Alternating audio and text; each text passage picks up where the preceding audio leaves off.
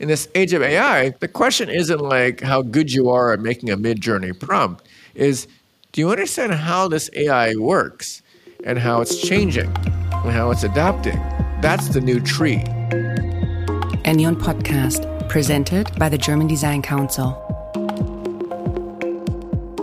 Welcome to a special episode of the Ennion Podcast.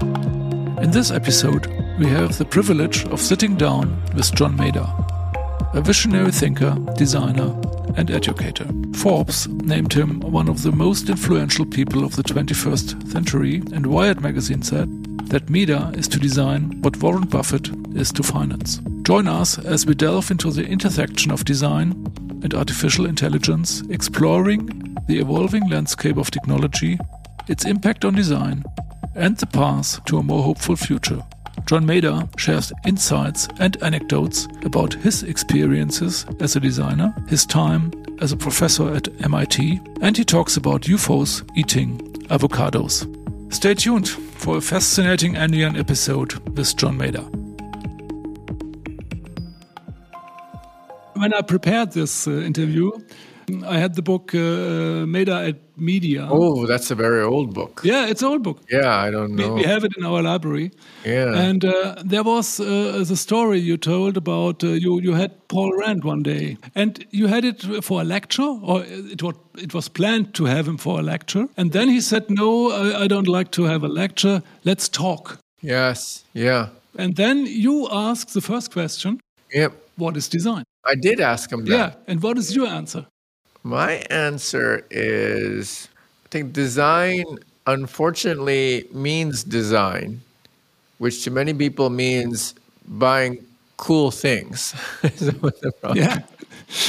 And because design means cool things, people think that designers make cool things. And when people want to become designers, they think their job is to make cool things. What I really think instead design is, is it is simply a psychological treatment of a commoditized product that generates demand, enables communication of the quality, not just visually, but physically and uh, socially, so that a deeper meaning is attached to the commoditized product. I say commoditized because all products are valuable when they are differentiated. Most times, technology is how you differentiate. It doesn't matter if it's good or not. Is it fast? Great. Is it faster? Awesome. Who cares how it feels or how it looks or whatever?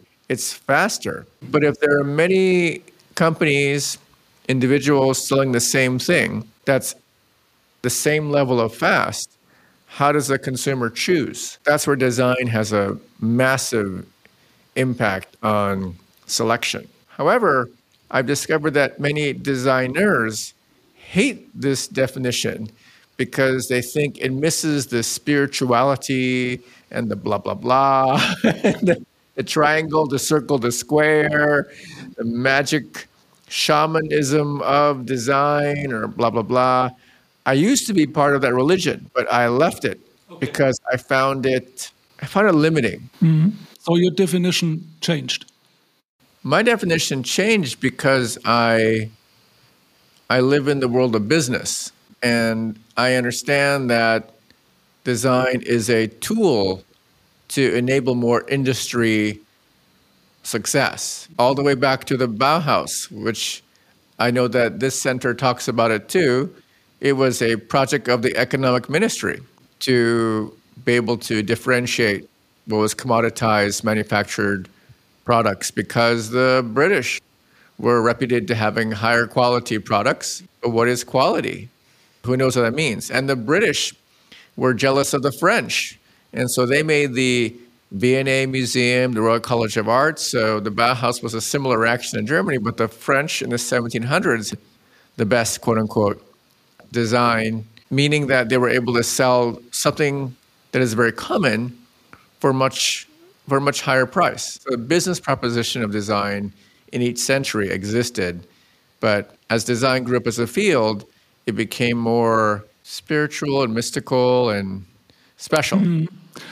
I think it also was in uh, Media. You said it's not uh, the problem for a designer to design, it's the problem for him to get a company who wants to take the risk. Has that something to do with the with the business? Oh, well, I don't know what I said in the past, so it's always use, useful to kind of remember. That's something that Paul Rand said in that maybe not that conversation, but one of his books. He always said it was a design was a function of the client. If you had a quote unquote good client, you would succeed. If you had a bad client, you'd succeed less. I think about this question of the good customer or the good company that wants to use design. I think they understand how to use it well. And I think they use it well when they need to take a risk. But if they don't need to take a risk, they don't really need, really need design, quote unquote. Because design is a risky thing. Because, you know, when you describe the problem, let's say uh, looking at this, like, I love this water glass container, there's literally hundreds of thousands of water glass containers that could be made, could be finished. Maybe one company decided to make it thinner than usual which is not good because it could break more easily. But they have an existing product that does fine. 90% of business is great. They can't take a risk.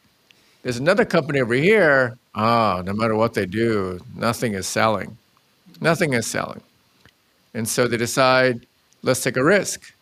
Let's choose your design, which is a little scary because it's a thinner glass and it could break. And let's take a, let's take a risk. And they succeed. That's a very risky thing to choose a design that is different, is new. Another thing you mentioned is the story of the the Japanese carpenter who is building the temples. And he said the, the temple is stable because I choose the material for the south wall with trees who are growing in the south or, or towards the south. It's a good metaphor, I think, not only for products to to synchronize um, structures and systems or? Maybe yeah.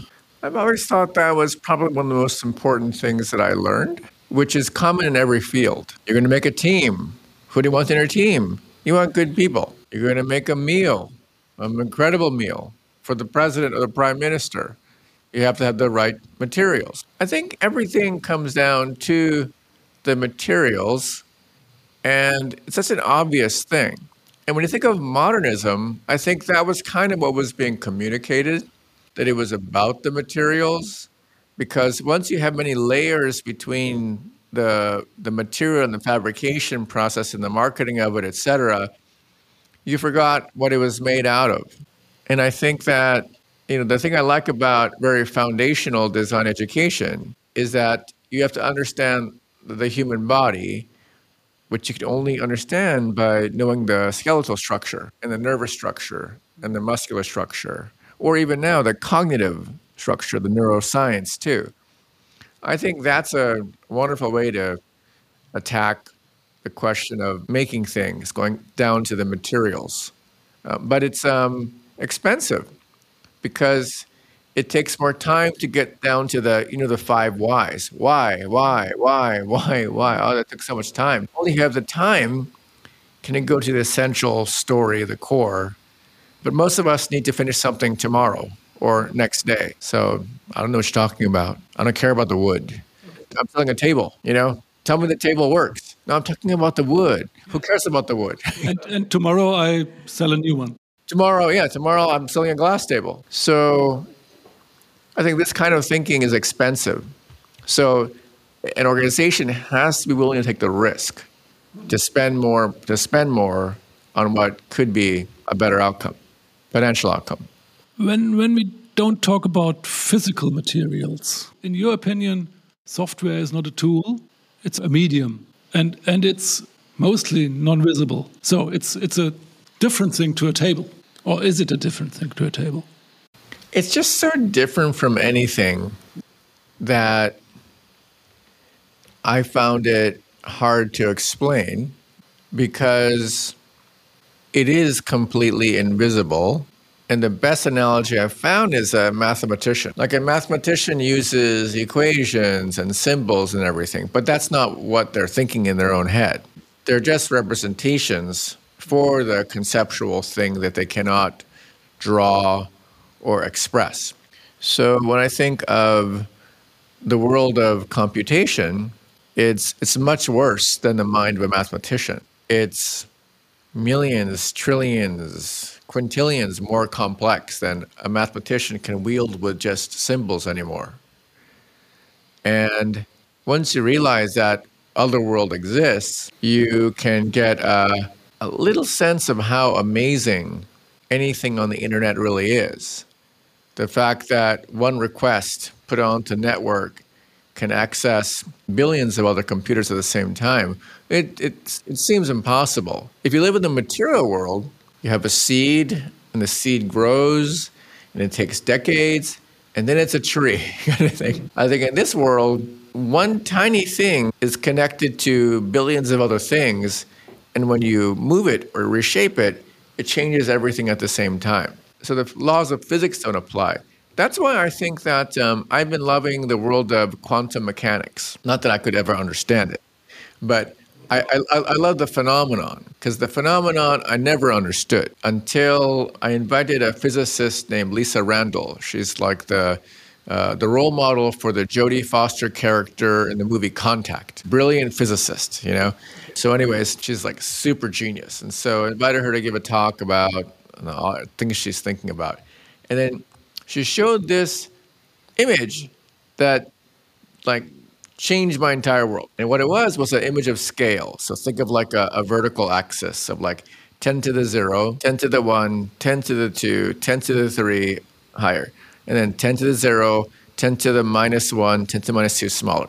So, so it's, it's a, uh, it has to do with the, the Eames uh, power of 10 or?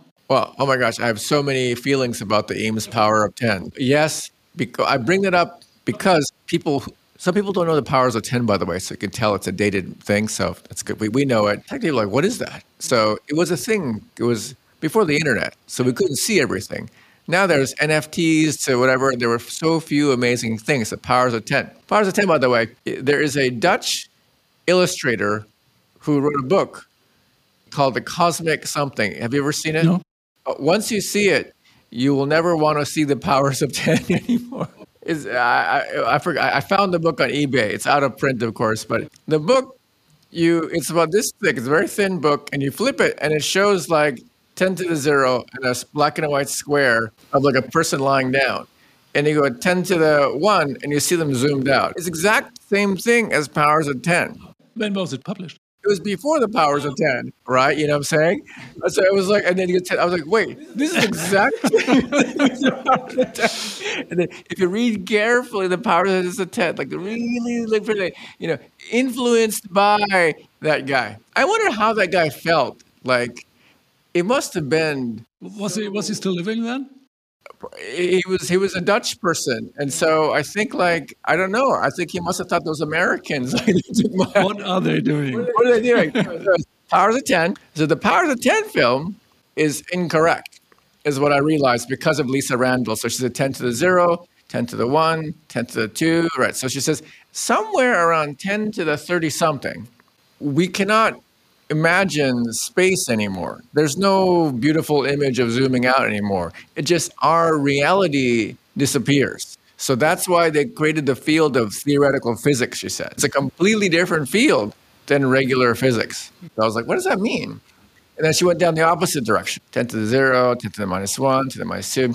Around 10 to the minus, I don't know, 27 or something. She says, at this point, you're at the size of the atom, and you're near the nucleus, which in the ten to the in the in the Eames movie, you zoom into the atom and woo, whatever, whatever. Is it at ten to the minus twenty something? Gravity goes away. Oh, right? So now to go even smaller, the physicists had to invent a new kind of physics. That's quantum mechanics. Then, oh, that's what that means, where gravity doesn't exist. So going back to, I think computation is that world where gravity doesn't exist. And if you've never been there or created complex computational systems, you don't know what people are talking about. So, is that the reason why you say designers have to to bang out uh, JavaScript. I, I, used to say that, but I realized I was uh, terribly incorrect. Okay, uh, why? Well, because like writing JavaScript is like drawing a picture of something, which we know doesn't matter. You don't have to understand the thing you're drawing to draw a picture. So I think programming, you know, typing in code is just like drawing a picture, sketching something. Being an architect creating a building is very different from drawing a picture. So I think it's the latter part. Creating the architecture of a giant information system is what's interesting, not drawing a sketch of the emblem of the building. Okay. Okay. What what does it mean for for artificial intelligence? I mean, we are we are scared or some are euphorical. Yeah, AI writes a text or AI takes an image. But to be serious, that's not true. The, the, the AI doesn't write a text. It, it seems to be a text, and we, we can read it as a text. Isn't, isn't it more uh, an idea of a text or an image? Well, well, that's why, you know, I mean, all AI is, is its computation. And, and that's why, for me, I struggled in the 90s and the 2000s talking about computation and design and people would look at me funny. So I realized I have to explain computation. That's why I wrote How to Speak Machine. I spent six years trying to figure out how do I explain computation, this quantum shift. In the process, I understood it myself. and, so, and so, even though the book was a terrible financial failure, nobody bought the as, book. As many books. to me, I loved writing it. It was painful because I had to understand it. And by understanding it, I found a way to explain what computation is, why machine learning is relevant or will become more of a, of a phenomenon. And so I find it funny how, like, that was 2019 when that was published. It took four years for the world to actually have a moment. But AI is just the computation that we've always known. And this AI is different than the old AI. That's the hard part for everyone to understand. When I wrote the book, How to Speak Machine, the AI I was talking about is not the AI that exists today. Okay. You, you have to, to, to tell us the, the difference. Ah, the difference is funny. The difference is really funny. Well, I would say funny. That's a that's a kind of a however you interpret the word funny. Well, well, let, well, let's give it context. I was reading something from the Naval Institute, some uh, information technology advisor. I forget her name, but she, she described this as uh, bloom and doom. Bloom means like flowers, like, oh, this is amazing, this AI. Doom is like, oh, this AI is going to destroy, blah, blah, blah, blah. So I like bloom and doom. Okay, so I am of the bloom camp because I find that when humans create things, we are in our curious state and inventive state and sometimes do the right thing. And this new kind of AI, it's important to be in that state, the inventive state. Because then you ask, like, what is it? Uh, how does it work? Versus, oh, this is terrible. I don't want to understand it. It's bad. Don't touch it, kind of thing. So, doom means, in many senses, don't bother. Bloom means, hmm, I don't know. Let's be curious. If you enter the bloom state, you realize that this new AI is different because the old AI was working with too little data. So, too little data means, let's say I took everything I've ever said or written, not that very much if you look at my life, and then I train a machine learning model to do things based upon that. It would be very limited because it just knows my world. But that was machine learning like three years ago. What's different about this new machine learning is that civilization took all this information available and then built a model out of it. And what's important when we say GPT, the G stands for general pre trained. Well, they say it's, it's either generative or generalized.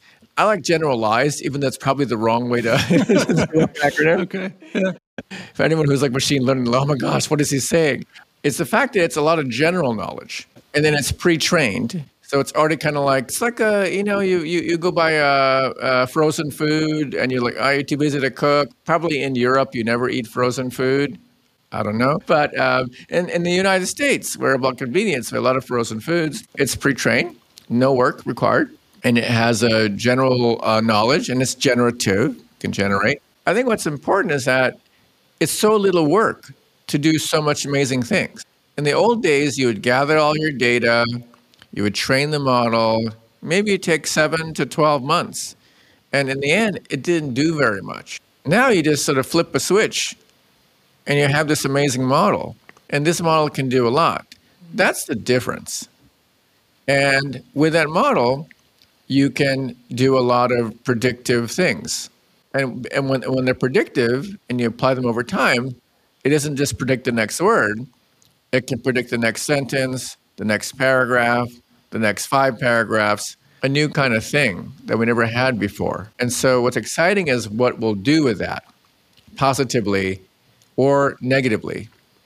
And when you think of negative scenarios, the positive people have to ask, well, how do we defend ourselves and humanity? But is your thesis when you say how to speak machine, is it is it like a language to learn how to speak German or how to speak English or? Uh, well, um, uh, yeah, that's, thank you for asking that question because I've been trying to understand it myself. Computation is not just learning how to program, it's more learning how to think in the world of code. A little different, right? It's kind of like, um, really, it's the same thing. I'll use the example again. At Rhode Island School of Design, I remembered how someone can be very good at drawing an exact replica of something, but they may not understand what they're drawing. Someone can make a bad drawing, not photorealistic, but they understood it much better. So I think of code as the same kind of thing.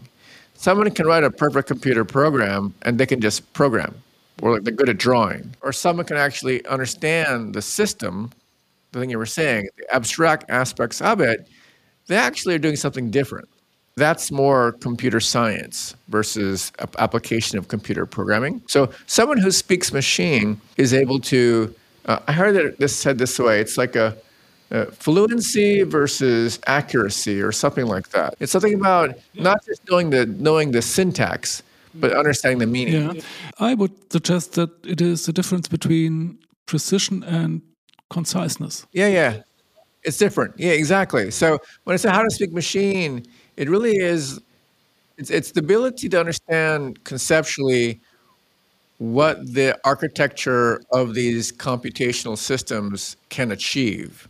And then once you understand that, this new AI is so radically different than the past because this computational architecture is able to create an approximation of meaning.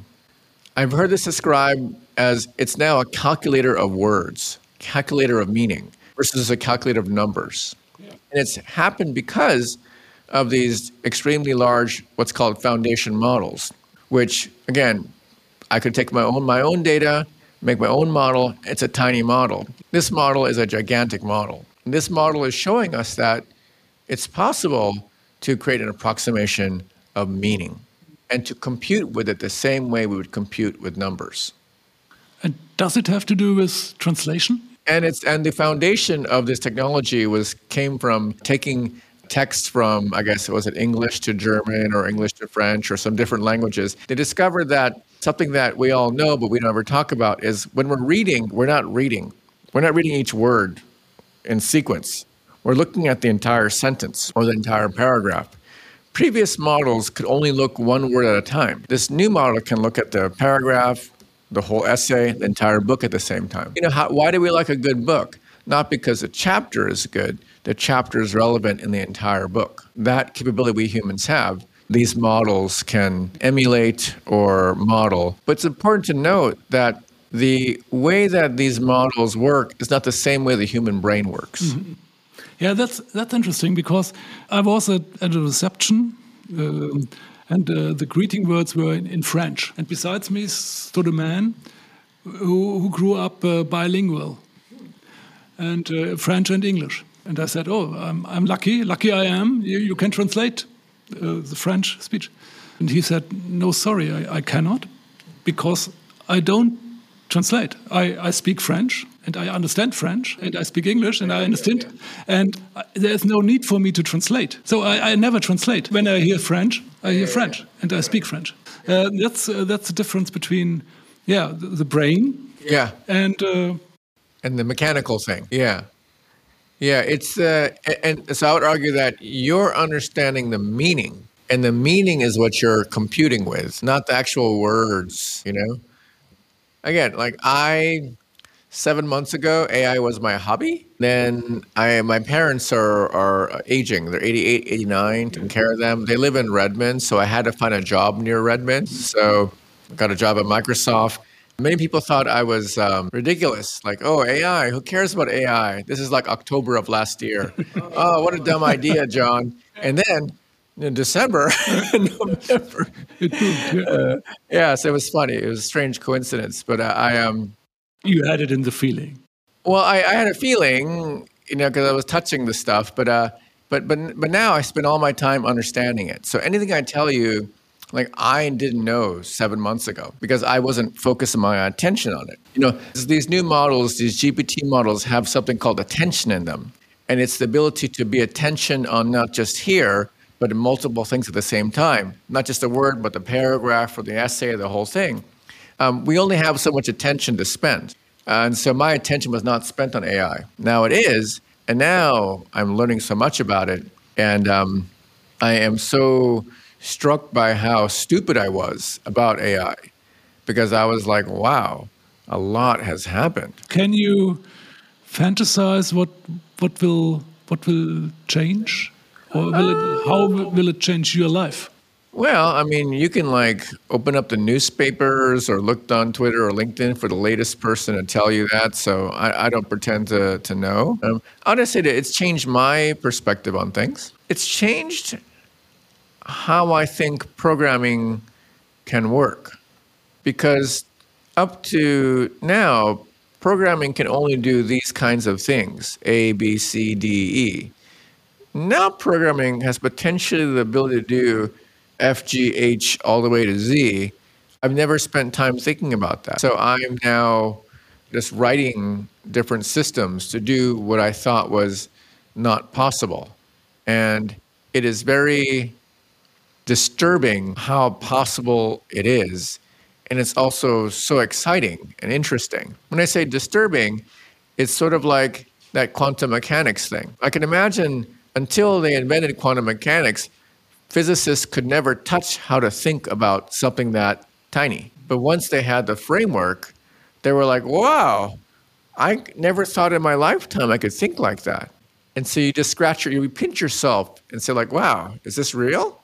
So that's what uh, is happening to me. However, what's very important for everyone to know is that when you chat with this model, something happens in your brain where a delusion occurs, where you think you're talking to a human being. And actually, because I wrote the book, I had to look research the history of all the computer science and AI. And I found Joseph Weizenbaum, who in 1966 invented the first chatbot. And already he recognized that any average person will create the delusion that a computer programming sending words at you could be a human being. So he warned everyone in 1960 and 1970 that it could be a very simple program. If it starts talking to you, the average above intelligence person will believe You think that is a person. Yes, because if you think about it, when we're kids, we play with dolls, and the dolls we think they're real, or we call our car Lola or whatever. So we, we, we give it a, we give it a kind of a personality. Yeah. So the chat version of this working with this thing created more excitement about it, but it's not the only way to use this technology. Okay. Yeah. In your talk in, in the evening, it's titled uh, Design and AI Hype or Hope. Uh, will you give an answer? Um, I think there's hype if you don't understand it, and there's doom if you don't understand it. I think there's much more hope if you understand it, but understanding it, unfortunately, takes effort, and everyone's too busy to apply effort. I hope that more people will be hopeful built upon knowledge of what's actually happening. What does it mean for for design or for designers? You once you once said uh, design is uh, is not vanishing, but it's it's getting invisible, but it, it's getting more relevant. When when technology matures, then design is relevant. When technology is ramping up, design becomes less relevant. So in the age of mobile computing, where mobile began to be accessed by everyone, design was very relevant then. Now, when AI is rising, I think design is less relevant because the technology is changing so quickly. Once it commoditizes, however, once everybody has access to these foundation models, then they need to rely on design, which people hate to hear. I find designers will tell me, no, design's always important. I was like, yeah, that's always important, but sometimes it's more important, right? you know, um, I mean, the invention of design in 1950s, in America at least, there were the car companies, and what happens is the cars were not selling in 1952, and so GM hired a person who became the Jony Ive of GM, and because everybody everybody had like you know 0.888 of a car and the goal was to have 1.3 cars for every american family. How are you going to do that? So because everybody makes cars. And so the Jony Ive of the day put like fins on the back of the cars to make it look like a rocket or to add chrome on it so it's shiny. And suddenly 1.2 cars occurred because of that because all the cars were commoditized. And that made the car stand out so I look at that as an example of when everybody has the same thing, to make something slightly different, the design's a powerful economic force. So in this context, what what would be your advice for for young designers now? You you always have been a teacher.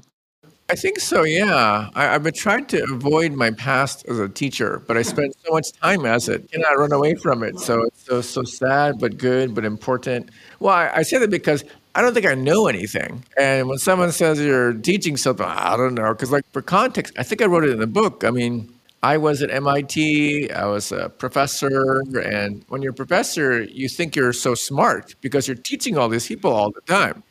And then it was in the year 2002 where I realized I was really stupid because computers uh, were much more advanced outside of MIT. And the freshmen were so much smarter than me about the new kind of computers. And I remembered I was in a very important uh, sort of a committee, and there was um, two students on the committee, and um, there was some problem where MIT professors weren't advising the students, and so we, the MIT professor, the Jedi, was like, "Oh, this is terrible. You know, we have to help the students with their careers and their futures." And the, the students got up and looked at us and said, what do you mean you're going to help us with the careers? You don't have jobs. I was like, I, really, I was like, oh, oh, she's right. right. So that's why I um, I escaped mm-hmm. Atlanta. I realized I still am stuck in the world of teaching because I like younger people. And my job has always been to make them better than me. So I still have this kind of curse in me, I guess, which is maybe the curse of the teacher, maybe. But it is and, the version of the Asian teacher because they want their pupils get better than them. Oh, well, I guess not all teachers are like that. oh, you know, good managers in corporations are taught the same thing, but there's not very good man- good managers too. But um, no, I, I think as a, I think my favorite model of teacher is you know you know looking back on the past you realize what was perhaps valuable versus which was less valuable it was finding the example of the karate master the martial arts master, a black belt, the goal is for the black belt to be so worn out that it becomes white. I like this metaphor. Yeah, that, yeah it's, it was very, very poetic nice, yeah. for me, and I think you understand yourself. Yeah. You under, very few people are like, ah, "What does he mean? I'm the master. I'm the best. What are you talking about? uh, everything is great. I'm in charge. What are you talking about?" But some people who are the learners, they love that because they realize, yeah, I, I love to reboot, renew, so, but as this teacher form of them in, I am trying to teach others what I'm learning every day, which changes every day in this AI thing, so that they will be more hopeful. And so designers will be more creative. when I'm saying that, I'm not saying go off and use Midjourney and type some prompts of some amazing UFO with like eating avocado toast or whatever kind of thing. I mean, that's that's fun, etc. You know, but it's more like if you understand the materials. Going back to the example that you raised from my past of, you know, how does it that a a structure in Nara, Japan stands for thousands of years, it's not about architecture or design, it's mm-hmm. about the materials yes. mm-hmm. of trees. And so in this age of AI, the question isn't like how good you are at making a Midjourney prompt, is do you understand how this AI works and how it's changing and how it's adapting? That's the new tree. And if you understand the tree, you might be able to build different things that the world hasn't understood yet, and they may be more hopeful because of it versus shocked and in a, a doom state. So, John, I think. We covered everything? No, not, not everything. yeah, it was a pleasure. Thanks. Thanks for being here.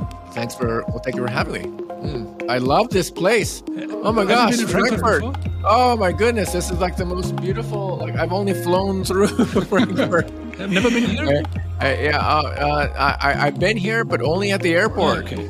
So, uh, wow, what a beautiful city. I think that everyone I know now, I'm like texting them and saying, you must come to Frankfurt. It's like so beautiful. But I, but I read this morning that uh, it lost its rank of top 10 rank of being the the most uh, livable cities really? in the world. Yeah, from, oh, from 7 to 17. That's, that, that, that, that's good for real estate prices. But, but do you know where the first American city comes? It's Honolulu.